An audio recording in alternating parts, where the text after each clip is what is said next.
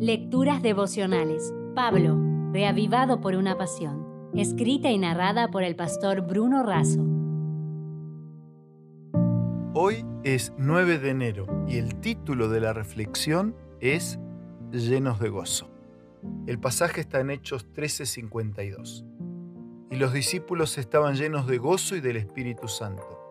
¿Es posible en la época en que vivimos hablar, escribir y sobre todo experimentar una vida de pleno gozo? ¿Cómo mantenernos gozosos en medio de tantas angustias e incertidumbres? Pocos han sufrido tanto en la vida como el apóstol Pablo. Sin embargo, es él mismo el que dice que estaba lleno de gozo. Este es un concepto que él presenta en sus escritos de manera reiterada. El diccionario define gozo como una emoción intensa y placentera causada por algo que gusta mucho.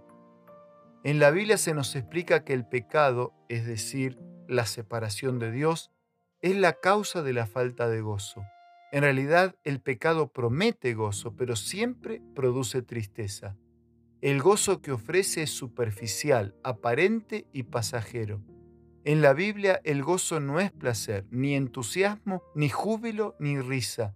Gozo es un profundo sentimiento que viene como resultado de sentir la aprobación de nuestro actuar por parte de Dios. Gozo es la seguridad de saberse en los caminos y en la voluntad de Dios, independientemente de toda situación o adversidad que debamos enfrentar. Contrariamente a la idea generalizada que lleva a pensar que es haciendo lo que me gusta, es decir, lo que yo quiero, como encuentro el pleno gozo, en la Biblia el verdadero y completo gozo solo es posible en la presencia de Dios. Él es el Dios del gozo y nos los concede como un regalo, como un don, una dádiva y como un fruto del Espíritu. Si es un fruto, entonces es un resultado, es decir, una consecuencia.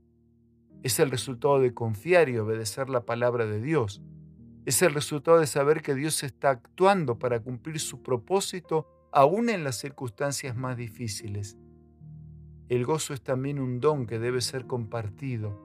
El pastor que encuentra su oveja y la mujer que halla su moneda comparten su gozo con sus vecinos, en tanto los ángeles del cielo se regocijan por un pecador que se arrepiente. Y dejándoles un abrazo y cerrando la reflexión de este día con las palabras de Elena de Huay, les digo, porque separados de mí nada podéis hacer. Nuestro crecimiento en la gracia, nuestro gozo, nuestra utilidad, todo depende de nuestra unión con Cristo.